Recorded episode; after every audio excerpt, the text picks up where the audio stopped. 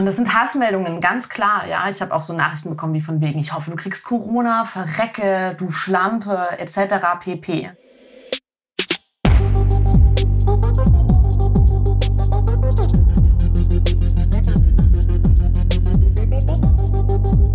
Facts and Secrets mit Fiona Fuchs und Hannah Secret. Hallo ihr Lieben, herzlich willkommen zu einer neuen Folge von Facts and Secrets. Wie immer mit mir, der Hannah und meiner bezaubernden Kollegin, der Fiona. Hello. Heute gibt es eine ganz, ganz, ganz besondere Folge und wir freuen uns natürlich total darüber auf unsere ganz tolle Gästin. Und vorweg möchte ich einmal ganz kurz sagen, wenn ihr den Kanal noch nicht euren Freunden, Familien oder sonst wem empfohlen habt, dann tut das doch mal an dieser Stelle und abonniert ihn ja, und teilt ihn ganz, ganz fleißig. So, ja, unsere Gästin heute ist die Katharina von Liebelei. Ja, hi Katharina, wie geht's dir denn heute? Hallo, hallo, mir geht's gut. Vielen, vielen lieben Dank für die Einladung. Ich freue mich. Ich bin guter Laune. Na, so soll's doch sein. Bessere Voraussetzungen gibt's doch nicht. Von wo bist du denn heute zugeschaltet? Ich bin zugeschaltet vom Süden der Türkei. Das heißt, ich bin euch zwei Stunden voraus in der Zeit. Und ähm, ja, ich sitze gerade in der Sauna. Ich habe auch schon überlegt, ob ich mich ausziehe für dieses wundervolle Gespräch passend. Wäre auf jeden Fall nicht das erste Mal, dass eine Folge dieses Podcasts äh, ohne Kleidung aufgenommen wird. Na, siehst du. in der Sauna, was machst du denn in der Sauna? In der Sauna schirme ich mich vor den äh, störenden Geräuschen unserer kleinen Luxusvilla der Nachbar, der Nachbarbaustelle ab. Oh, ja, okay. So, so schnell kann das Paradies einem dann auch verdorben werden. Korrekt, korrekt, ja, ja. Und lebst du da, Katharina? Oder? Äh, nee, wir haben ja das großartige Glück, mit der Liebelei so von überall arbeiten zu können. Und November in Berlin ist nicht so das Schönste. Deswegen schauen wir immer, dass wir über den Winter für ein paar Wochen dann abhauen und dann die sogenannte Workation äh, unter besseren Bedingungen machen. So, dann um mal ganz von vorne anzufangen, Katharina, du kannst jetzt gerne die Gelegenheit nutzen, dich einmal vorzustellen, zu sagen, wer du bist, was du machst und was so aktuell die Projekte sind, die dich beschäftigen.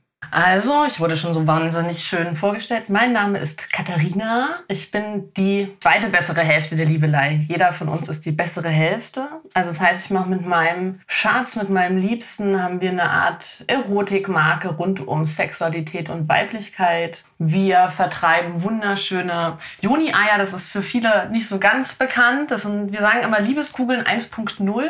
Ja, für Beckenboden, der ja für die Sexualität auch sehr wichtig ist. Wunderschöne Kristalldildos. Also unser Ziel ist Ästhetik, Wertigkeit, Natürlichkeit in die Best Bits Parts of our Bodies reinzukriegen. Und ich äh, gebe verschiedene Workshops auch rund um Paardynamik, äh, Tantra und Masturbation, Sinnlichkeit, Sexualität. Und das sind so unsere Projekte mit der Liebelei. So spannend, ich habe Gänsehaut bekommen. Also geballte Pussy Power. Ja, definitiv. Mit männlicher Unterstützung, das ist sowieso das Allerbeste. Voll. Und ihr macht nur ausschließlich äh, Sextoys für Frauen, ne? Oder? Naja, naja, naja, naja. Also gerade, also Juni-Eier sind tatsächlich ja eher so wirklich ausschließlich für Menschen mit Mumu gedacht. Während mhm, die Kristalldildos haben wir auch viele äh, Menschen mit Penissen, die sich daran gütlich tun und die äh, Hintertürfreuden explorieren und genießen, ja.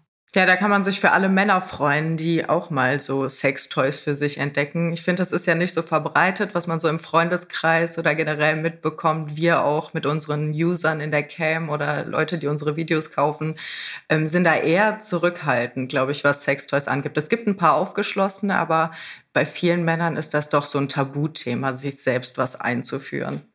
Ja, und wenn, dann findet das eben auch hinter verschlossener Tür statt und ganz heimlich. Und ich muss auch sagen, die meisten Männer, die äh, männlichen Kunden von uns sind tatsächlich dann auch schwul. Mhm. Da ist noch mehr Aufgeschlossenheit dann, dann doch wieder vorhanden auch. Habt ihr denn für die Zukunft noch irgendwelche äh, spannenden Projekte oder irgendwas äh, geplant? Weil du sagst, du bist jetzt ja auch gerade da in der Türkei und äh, kreativ am Arbeiten. Das klappt da immer sehr gut. Das klingt ja so ein bisschen, als wenn da noch so ein paar neue Inspirationen oder Ideen fürs neue Jahr kommen? Oh yes, oh yes. Also ich bin durch Corona vor allen Dingen, also ich habe früher Präsenzworkshops gegeben, ja, Masturbationsworkshops und Paarworkshops in Präsenz und durch die ganze Covid-Nummer bin ich auf Online-Workshops umgesattelt tatsächlich. Hätte ich sonst nie gemacht. Das hatte aber einen sehr großen Erfolg tatsächlich, weil ich glaube auch für, also erstens natürlich lokal unabhängig, ja, und dann aber eben auch dadurch, dass es immer noch tabuisierte Themen sind, wo sehr viel Scham sitzt, war es für viele, glaube ich, sehr viel einfacher zu sexualmagischen oder was auch immer Workshops zu gehen, wenn sie online sind.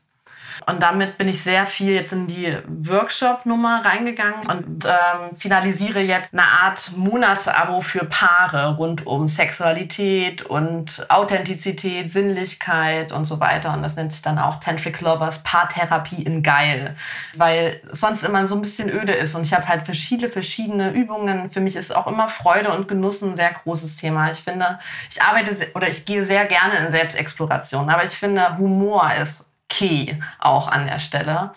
Und deswegen werden jetzt praktisch geboren diese, diese Monatsprogramme, wo wir immer tiefer gehen können in der Paardynamik, in der Paararbeit, in der Paarlustigkeit und äh, Sinnlichkeit. Und das Gleiche nochmal für Frauen noch für sich alleine, dann Tantric Woman rund um Sexualität und Sinnlichkeit. Ferdinand schreibt jetzt gerade noch sein Buch zu Ende tatsächlich. Das ist so sein kreatives Projekt dieses Jahr. Und ich möchte eigentlich nächstes Jahr 2022, das mir auch ein bisschen Corona zwischen die Beine gekretscht, ich ähm, überlege schon oder ich bastel schon ganz lange an einer, einer, einer Sexarbeit-Idee, Escort-Idee, ähm, wo ich äh, weil gerade so in der Prostitutionsebene oder Sexarbeitsebene wird ja sehr viel über die Legalität gesprochen und so weiter. Und ich würde sehr viel, also gerne noch sehr viel mehr auf das Thema Respekt eingehen. Also ich würde gerne Sexarbeit auf eine Ebene heben wie eine Art Sternkoch. Das heißt, am liebsten irgendwie auch ähm, Menschen ausbilden für Verführungskünste etc. pp. Und dass es dann eben auch keine schnelle Nummer gibt. Und vor allen Dingen auch ähm, mit mehr Männern. Äh, weil ich wollte vor zwei Jahren, glaube ich, auch mal gerne einen männlichen Escort buchen in Berlin, habe mal mir die einschlägigen Webseiten angeschaut und ich hätte keinen davon bezahlt, um mich zu bumsen. So, ganz ehrlich. Äh, da hat mir einfach immer so ein bisschen hm, was im Kopf auch gefehlt oder der, so an Charme. Ich weiß es nicht. Ich habe das Gefühl, das ist nun so ein Typ. Und ich hätte gerne da auch mehr Varianz und Charme und Köpfchen im männlichen Escort-Bereich. Und ich glaube auch, dass das ein wichtiger Punkt ist in der weiblichen Sexualität, die wir uns jetzt aneignen oder reclaimen und uns empowern, eben auch für guten Sex zu zahlen. Weil ich habe auch männliche Freunde, die sagen, ja, aber Frauen können doch immer Sex haben. Ja, wir können immer Sex haben, aber der ist in den seltensten Fällen dann gut, ähm, wenn der so random um die Ecke kommt. Was ist denn das Besondere an diesen Juni-Eiern? Vielleicht magst du das nochmal erklären für diejenigen, die es noch nicht wissen, weil für uns war das, also ich glaube, Fiona hat schon mal ein bisschen davon gelesen gehabt und äh, ist euch auch schon vorher gefolgt, aber für mich war das jetzt zum Beispiel auch noch komplett Neuland. Und dann habe ich mich da so ein bisschen reingelesen und dachte so, wow, das ist ja total umfangreich eigentlich. Also schon was Besonderes. Ja, ähm, es ist tatsächlich wie eine Art kleines Wundermittel. Ähm, also wie gesagt, es, wer sich gar nicht, äh, gar keine Vorstellung hat, ist Liebeskugel 1.0. Das heißt, es ist Überraschung, ein eiförmiger Edelstein, Kristall aus Rosenquarz, Bergkristall oder anderen Edelsteinsorten, die sich eben Frau vaginal einführt, um ihren Beckenboden zu stärken. Das klingt erstmal recht medizinisch, so erkläre ich es auch meiner Oma. Ich sage, wir verkaufen mhm. Produkte für die weibliche Gesundheit.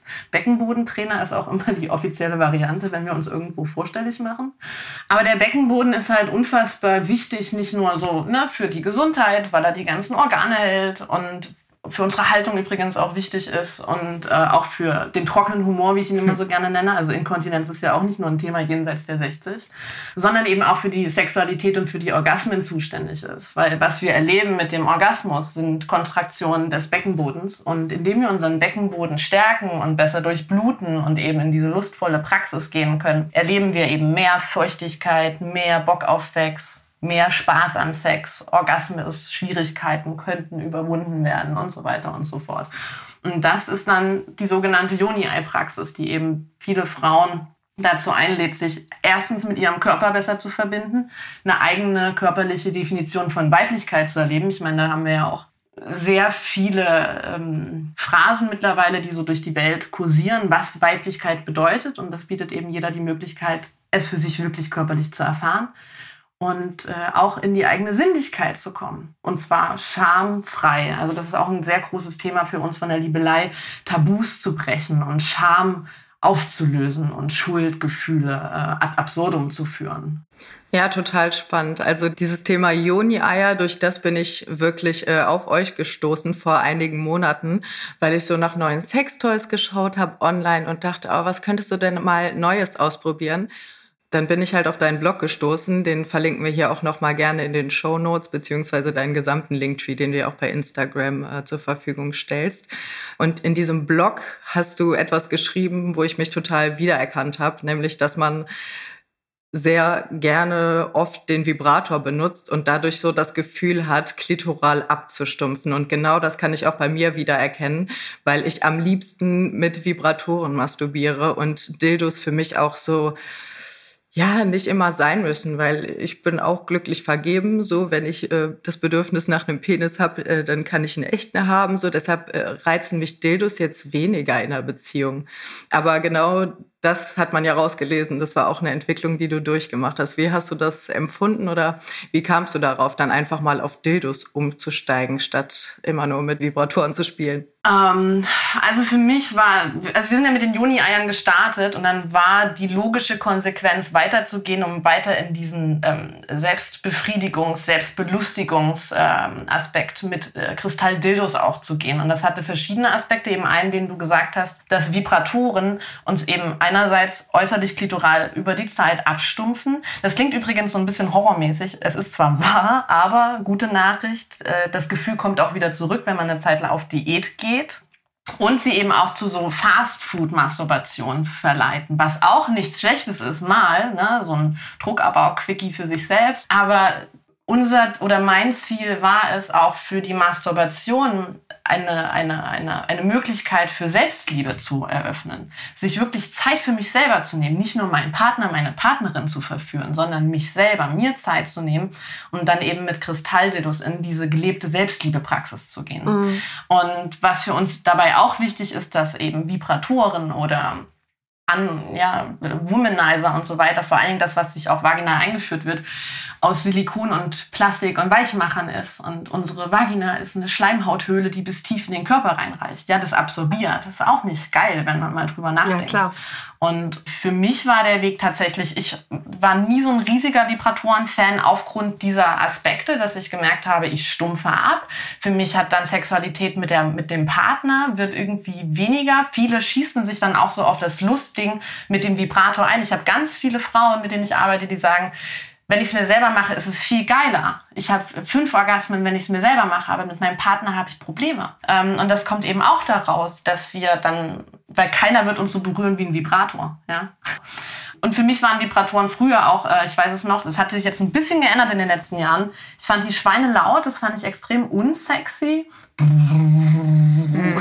die sahen furchtbar aus. Die hatten kleine Öhrchen und die sahen aus wie mhm. Delfin und es war einfach genau, auch alles nicht erotisch. Und auch das war uns als mit den Joni-Eiern, die wir ja mit Goldschmuck dran haben, als auch mit den Kristalldildos wichtig, dass sie eine Ästhetik widerspiegeln, die ich mir auch wünsche ein Toy, das ich nicht von der Bettkante stoßen möchte, weil es auch schon so schön ist und weil es so hübsch mhm. ist. Das stimmt, das sieht echt aus wie so ein kleines Schmuckstückchen, finde ich. Und was ich auch ganz spannend finde, ist ja, dass bei euch ja auch in der Beschreibung steht, man soll sich ja auch Zeit lassen, so sich selber zu entdecken und vielleicht auch mit Meditation das Ganze zu verbinden oder das fand ich auch ganz niedlich, einmal so durchs Haus einfach damit laufen und so ein bisschen gucken, wie das so ist. Und das finde ich ganz, ganz spannend, irgendwie diesen Aspekt sich nochmal so neu zu entdecken, weil ich habe das auch häufig so, ich bin auch in der Partnerschaft und wenn man dann so gerade so zusammen intim ist, dann ja, es soll, es soll ja immer irgendwie schnell gehen oder die Erwartungshaltung von dem anderen ist ja immer, es muss irgendwie was passieren oder die Geilheit muss irgendwie, ja, es muss funktionieren so. Und dann ist man ja so ein bisschen unter Druck und wenn das nicht funktioniert, dann äh, spielt ja der Faktor Zeit halt echt eine ganz wichtige Rolle so. Und deswegen fand ich das total spannend zu sagen so, hey, nimm dir doch einfach mal Zeit für dich selber.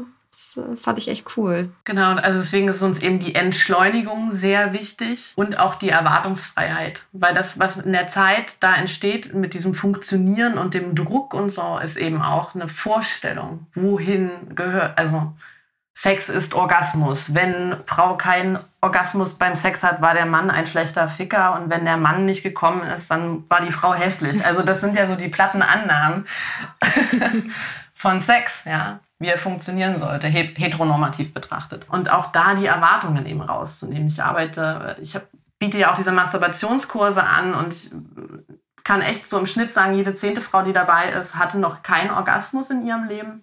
Auf der einen Seite ist Sex ein Tabuthema, und auf der anderen Seite ist aber auch Sexlosigkeit, was ja in vielen Beziehungen auch vorherrscht, oder eben der fehlende Orgasmus ein totales Tabuthema. Und die Frauen schämen sich unfassbar und setzen sich extrem unter Druck, keinen Orgasmus gehabt zu haben.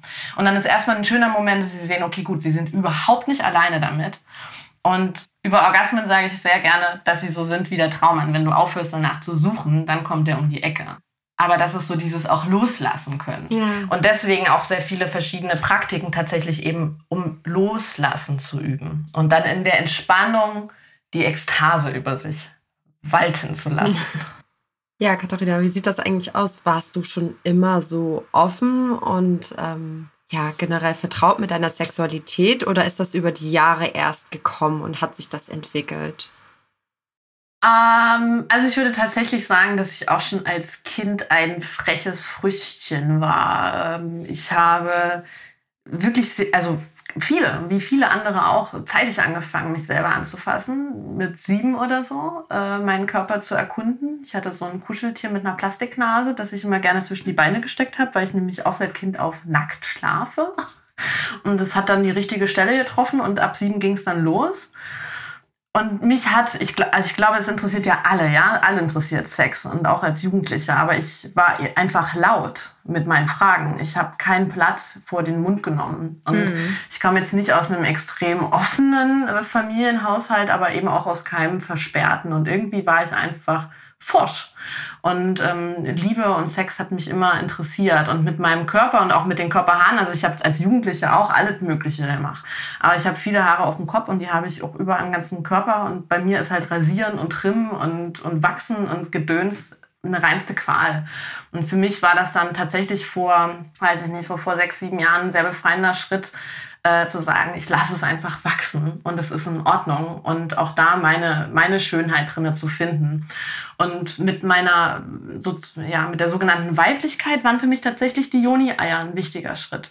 Ich war früher auch immer in Beziehung. Ich war so eine hier Serienmonogamistin von aller zwei bis zweieinhalb Jahre immer wieder in die nächste sofort rein mm, und habe dann auch festgestellt, ich habe mich selber nie kennengelernt und habe dann beschlossen, mit Absicht einfach wirklich Single zu bleiben und auch tatsächlich äh, in ein Zölibat zu gehen. Auch zu sagen, ich habe jetzt nichts mit Männern. Ich küsse niemanden, ich habe keinen Sex mit jemandem. Und dann bin ich damals für ein halbes Jahr alleine nach Indien und habe dort eben in, diesem, in dieser Zölibat-Selbsterkenntniszeit eben auch die Joni-Ei-Praxis kennengelernt.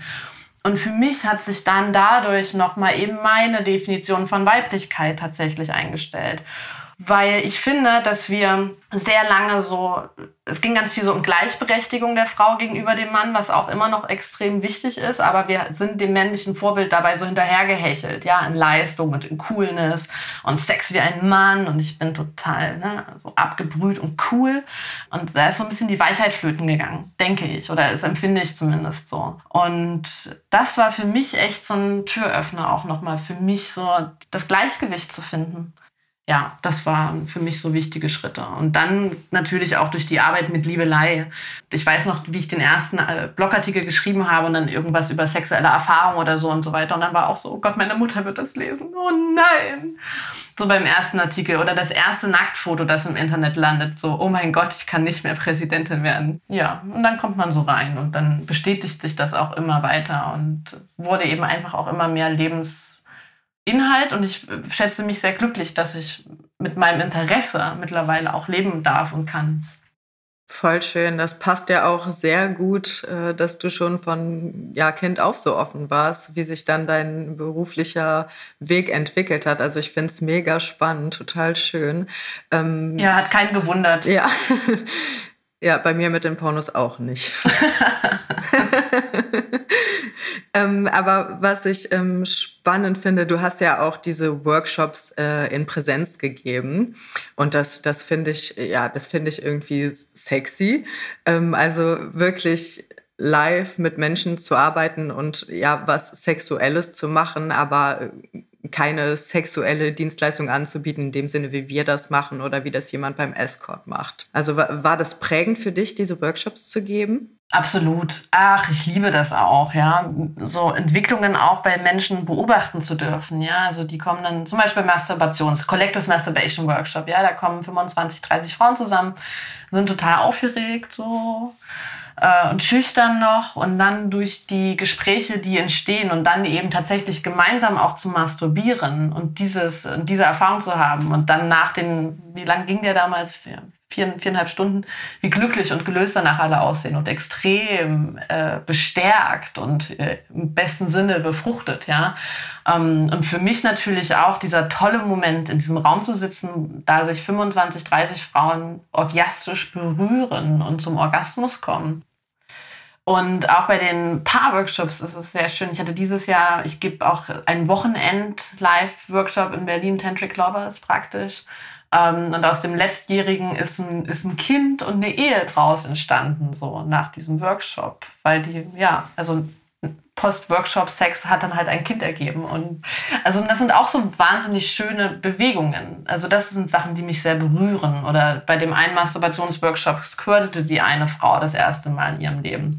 Und dann aber auch viele Tränen und Erleichterungen. Also ich arbeite nicht nur lobby-dovy mit Sex, sondern ich gehe auch mit den Menschen in Streitthemen rein oder in Tabuthemen, in Schamthemen, Vergebungsthemen, ne? alles. Deswegen ich glaube, dass es auch sehr wichtig ist, in unsere Schatten hineinzugehen, um diese aufzulösen oder zu begegnen oder lieb zu haben oder erstmal überhaupt zu sehen, ja, Licht ins Dunkle zu bringen.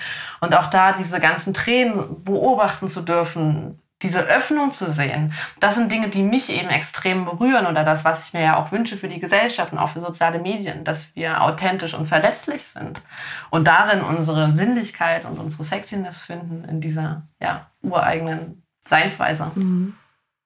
Das klingt so schön und ich finde, da merkt man auch total dieses Empathische, was einen selber so beim Zuhören schon berührt, also mich zumindest. Und jetzt frage ich mich die ganze Zeit, man liest ja immer so viel. Also zum Beispiel gibt es ja irgendwelche Sexperten, Sexprofis und die haben immer das studiert oder das studiert. Ich frage mich so, hast du irgendwas ähm, gelernt oder studiert, um dahin zu kommen? Oder sind das einfach deine persönlich empathischen Erfahrungen, all das, was du halt so in deinem Leben gesammelt hast, was du jetzt den Frauen nahebringen möchtest? Es ist ein Misch. Es ist ein Misch. Ähm, also studiert habe ich so ganz normale Sachen. Ich habe äh, Kunst studiert, Medienkunst. Ähm, und bin aber in dann dieser Zeit, ich war immer sehr psychologisch interessiert und so weiter. Also ich habe ganz viel gelesen schon damals und dann bin ich, ich hatte eine Autoimmunerkrankung und bin dann eben aufgrund dessen nach Indien auch und fing dann an so mit Meditation, tralala. Dann habe ich dort auch eine Kundalini-Ausbildung gemacht. Das hat auch was mit Tantra zu tun. Dann bin ich in eine Tantra-Ausbildung gegangen. Da haben sich noch zwei Tantra-Ausbildungen draufgesetzt über die Jahre jetzt. Und über die letzten zwei Jahre habe ich in Berlin jetzt eben auch die Sexual- und Paartherapeutin nochmal draufgesetzt von der Ausbildung her. Und ich habe früher Theater eigentlich gespielt und auch Theaterworkshops gegeben. Das heißt, es ist so mein, äh, mein Toolkoffer, den ich so mitbringe, so aus Yoga und Tantra und eben auch Therapie und Theater und somit so, ein, so eine schöne Mischung äh, zu kriegen aus Spaß, Selbsterkenntnis, auch einem gewissen Ernst. Und ähm, ja, ich persönlich finde es gut viele andere auch. Mhm. Und ansonsten ist es natürlich ähm, tatsächlich über die Arbeit und äh, über die Beschäftigung mit meinen Klientinnen auch. Ich gebe auch sogenannte Musings, halt Einzelsitzungen und lerne ja auch jedes Mal dabei mit. Wenn ich mich jetzt von dir, da wir jetzt einmal die Gelegenheit äh, haben, beraten lassen würde, was würdest du mir denn als Einsteigerin für ein Modell empfehlen von euren Kristalldildos? Das ist ganz unterschiedlich, weil da gibt es jetzt nicht Einsteigerinnen, sondern verschiedene Bedürfnisse. Wir haben dieses, das nennt sich Fay, die ist praktisch gerade geformt. Die empfehle ich vorrangig. Das gibt noch eine andere Praxis, also neben Selbstbefriedigung, was ja auch so ein furchtbares Wort ist. Ich nenne es immer gerne Ménage à moi, was auch so betont. Ich treffe mich mit mir selber. Ich habe ein Date mit mir selbst. Es gibt noch so eine Praxis, die nennt sich die Armring. Die geht davon aus, dass wir innerhalb unserer Vagina verschiedene Erinnerungen oder Erlebnisse gespeichert haben. Ja, Shiatsu und Akupressur arbeiten damit auch, dass unser Körper ein Gedächtnis hat, das rausmassiert werden möchte. Und wir gehen eben davon aus, dass es auch vaginal ist. Und äh, mit den Face, mit den geraden Dildos, massieren wir praktisch diese Erinnerungen oder Knoten raus. Für viele Frauen ist es auch eine tolle Praxis, um vaginale Empfindungen überhaupt äh, haben zu können. Weil viele sind ja vaginal taub ähm, um Durchblutung zu stärken auch oder eben solche Knoten rauszumassieren. Dafür empfehle ich Faye. Für jetzt den reinsten Pleasure-Aspekt äh, empfehle ich sehr gerne die Finja. Die hat eine Biegung und geht sehr schön auf die G-Fläche und äh, ist auch ordentlich groß und füllt ordentlich aus. And I like it a lot. Aber das ist eben Gustusfrage, ja. Es kursiert ja immer so dieses Ding von wegen der Mann, der Penis muss riesengroß sein. Äh, sehr viele ähm, kaufen bei uns die schmalen Face. So, die haben drei Zentimeter Durchmesser und gehen lieber so auf diese schmale Nummer und mögen es auch, dass sie sich nicht so bedroht fühlen, weil ein Penis häufig für viele Frauen auch so was Bedrohliches hat und der will irgendwas. Und mögen eben dann dieses schmalere Modell, das auch dem Penis nicht gleicht. Ich glaube, auch das ist ganz schön an unseren Kristalldildos, dass es auch nicht versucht, einen Penis zu kopieren. Mhm. Und bei den Juni-Eiern, was empfiehlst du da? Ich habe auch gesehen, da sind ja bestimmte Kristalle so. Und ich bin jetzt, jetzt ich glaube da jetzt nicht total dran so, aber ich habe das ein bisschen von meiner Mutti mitgekriegt, auch mit den Sternzeichen, verbunden mit den Steinen, muss man daran glauben. Also ich bin jetzt zum Beispiel Fische von Sternzeichen, das ist ja, wäre ja der Amethyst dann so. Und habe ich ja auch gesehen, gibt es den Stein. Ist das jetzt der Stein, den ich denn auch für mich nehmen würde? Oder müsste ich dann schauen, was zum Beispiel jetzt gerade so mein Faktor wäre? Weil ich habe ja gesehen, jeder Stein beschreibt bei euch ja irgendwie auch etwas, was für Gelassenheit ist oder Energie und also muss man da so eine Typberatung quasi machen oder wie ist das? Also uns ist es sehr wichtig, das offen zu lassen. Ja, ich persönlich mhm. glaube dran. Mein, mein Ferdinand, der glaubt nicht dran. So. Mhm. Und das ist uns von der Liebelei, mit der Liebelei auch ganz wichtig, dass es optional möglich ist, daran zu glauben oder eben nicht. Ja, also wir bestechen ja schon mit den Argumenten von Schönheit, Natürlichkeit und dann kann sie eben auch noch Magie in dich hineinfördern, wenn du möchtest. Ähm, und ich finde, das sollte jeder überlassen sein in der Erfahrung. Wir sagen immer gerne, dass am Ende aber äh, Placebo gesünder ist als Zynismus. Und ich glaube generell, dass die Dinge die Bedeutung haben, die wir ihnen geben. Ja, egal ob das jetzt ein Rosenquarz ist oder der Ring deiner Oma. Mhm. Hat, es hat die Bedeutung, die du ihm gibst, ja, wie du mit Gegenständen umgehst. Und bezüglich der Kristalle, ich persönlich bin gar nicht so auf dem ähm, Horoskop-Trip. In der Auswahl, also ich kriege auch ganz viele E-Mails mit, woher weiß ich, welcher Stein für mich ist. Ich sage, verlass dich auf deine Intuition und das kann tatsächlich einfach schon übers Visuelle sein, ja. Also wenn du dir die verschiedenen Kristalle anguckst und du sagst, boah, der gefällt mir, oh, der ist schön, das ist schön. Und manche laufen eben ein bisschen mehr kognitiv und können dann eben auf diese Webseite gehen, die die verschiedenen Wirkungen so erzählen, ja, mhm. die ihnen zugeschrieben werden und dann zum Beispiel sowas wie Vergebung lesen und dann passiert was in, im Körper und es geht so in Resonanz und dann denkst du, oh ja, das ist bei mir gerade echt ein großes Thema und so auf diesem Weg für sich selbst herauszufinden, was möchte ich gerade. Ja, mega spannend. Und jetzt mal weg so von eurem ähm, Shop zu eurem Online-Dienstleistungs- und Produktangebot, mal hin zu Instagram. Da haben wir mitbekommen, dass du da jetzt äh, gesperrt beziehungsweise in deiner Reichweite eingeschränkt wurdest, beziehungsweise ihr, sorry. Ähm, wir kennen das, weil wir auch ja in einem, sagen wir mal, freizügigen Beruf tätig sind. Deshalb kennen wir das nur zu gut. Wie kam es denn bei dir dazu? Warum? Ich glaube, man, man weiß es ja nicht, weil dieser riesige Konzern Instagram, ja, der das Weltgeschehen ja mitbestimmt, etc. pp., wo so viele ähm, wirtschaftliche Existenzen von abhacken mittlerweile auch, kann ja einfach willkürlich damit umgehen und es gibt keinen Kundensupport. Ich finde diesen Fakt einfach auch schon so hanebüchen, wenn man sich das mal ganz klar macht. Es gibt niemanden, den du erreichen kannst. Ich habe dann über Ecken, über viel und Glück wahrscheinlich, ähm, mit einer Instagram-Mitarbeiterin an hoher Riege telefoniert. Die hatte dann Einblick in unseren Account und es war einfach wirklich so, dass wir über die Wochen und Monate immer wieder Hass gemeldet worden sind. Das heißt, da gab es 13 Menschen, zwölf davon Männer natürlich, ähm, die uns immer wieder gemeldet haben wegen verschiedenster Sachen. Und das, und das sind Hassmeldungen, ganz klar. Ja, ich habe auch so Nachrichten bekommen wie von wegen, ich hoffe, du kriegst Corona, verrecke, du Schlampe, etc. pp. Und ähm, was so viele pikiert, ist, dass ja, wir reden über Sexualität und ja, ich zeige mich auch gerne äh, hautfrei eher mittlerweile, aber eigentlich in größerer Natürlichkeit und gar nicht so anbiedernd. Und ich glaube tatsächlich, dass das aber wiederum ein, ein Punkt ist, warum das viele Menschen so triggert, weil das Bild von Weiblichkeit eben dieses ist, wenn sie nackt ist, dann hat sie mir zu gehören oder dann hat sie mir hörig zu sein. Und ich glaube, ich verkörpere eben dieses, ich gehöre mir selber und ähm, das eckt an. Und da sind wir dann wieder bei der ganzen Unterdrückung der weiblichen Sexualität etc. pp. Und einfach durch Hassmeldungen sind wir dann gesperrt worden, weil umso häufiger du gemeldet wirst, landest du in der gelben Ampel und irgendwann landest du in der roten Ampel. Und dann bist du halt raus. Und die konnte für uns zu dem Zeitpunkt auch nichts machen. Und wir sind dann tatsächlich äh, gerichtlich vorgegangen und haben versucht, Instagram zu verklagen, also Facebook. Und das war alles ein ganz schöner Abfuck. Also, dass es eben keinen Kontakt da gibt und vor allen Dingen, dass auch willkürliche Entscheidungen und falsche Entscheidungen getroffen worden sind. Wir wurden zum Beispiel gesperrt wegen ähm, Anbieten von sexueller Dienstleistung. Das habe ich nie gemacht. Aber dabei bleibt es dann. Das wird äh, behauptet. Ich bin jetzt auch hier in der Türkei wieder mit ein paar Story-Slides gesperrt worden, ja. Von wegen, ich hätte irgendwie sexuelle Dienstleistung angeboten. Habe ich nicht. Reicht man einen Einspruch ein und dann kommt eben ja doch, nee, nee, war schon so. Das, und dann kriegst du halt dieses Konto einfach und das baut sich halt auf und irgendwann ist es weg und du kannst nichts dagegen tun und es stimmt eben auch tatsächlich nicht. Und ich glaube sogar, weil das, wenn du Einspruch einlegst und die sogar sagen, ja, hey, du hast recht, das war gar nicht äh, verkehrt, das war in Ordnung, bleibt der Eintrag trotzdem. Und ja, es ist ein riesig, ich, ich halte es für ein riesiges Problem in, in Form von Demokratie, Willkür und Zensur auch, ja.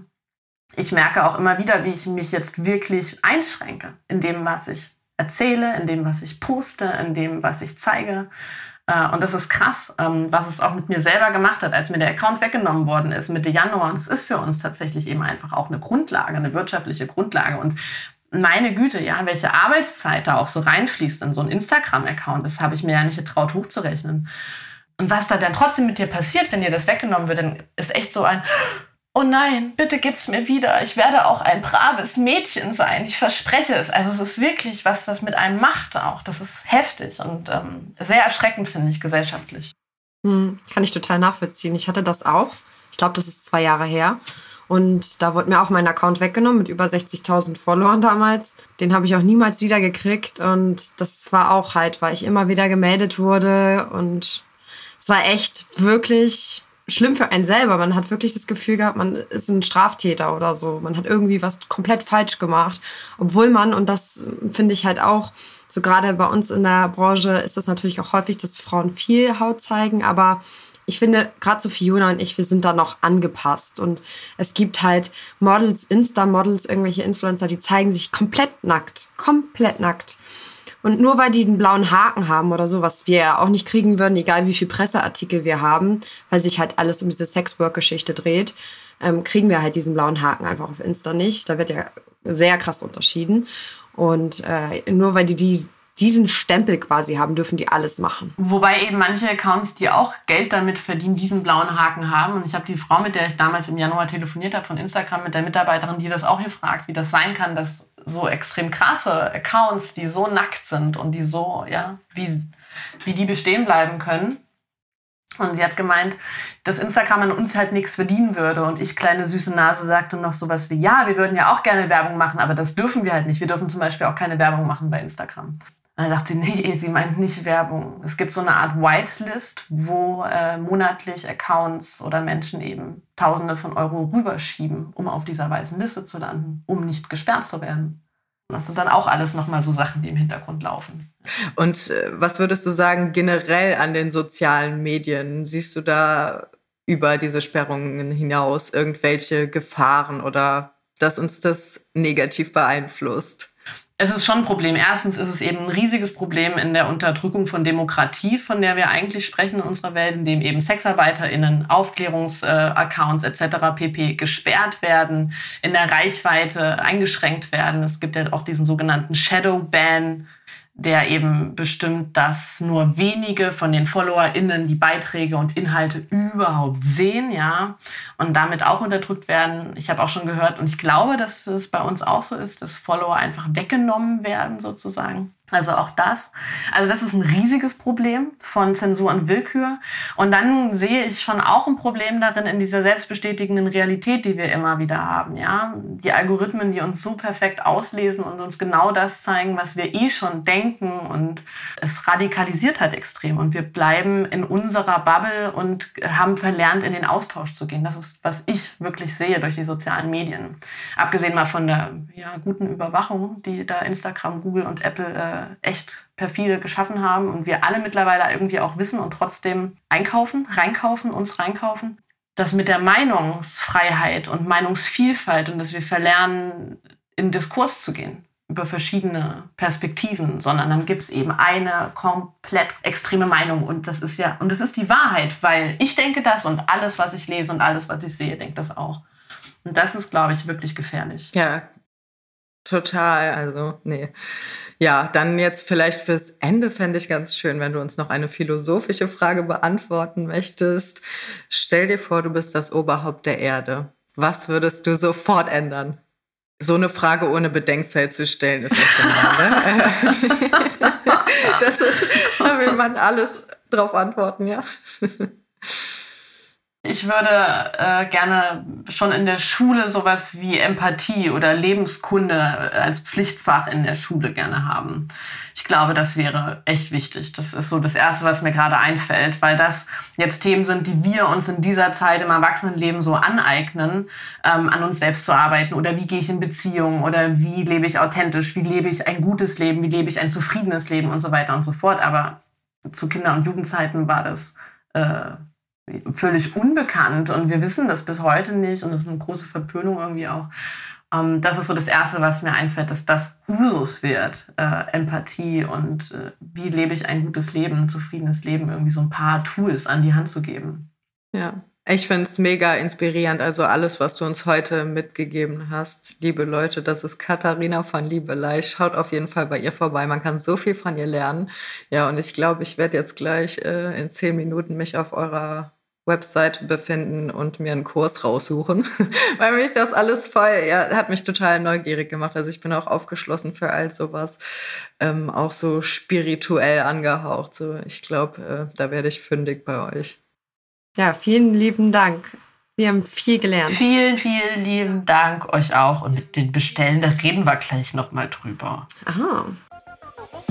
Wenn ihr zu der Folge oder zu den behandelten Themen dieser Folge noch Fragen oder Anregungen habt, dann schreibt uns doch gerne auf unseren Instagram-Accounts. Packen wir euch alles in die Show Notes. Und wir freuen uns schon aufs nächste Mal.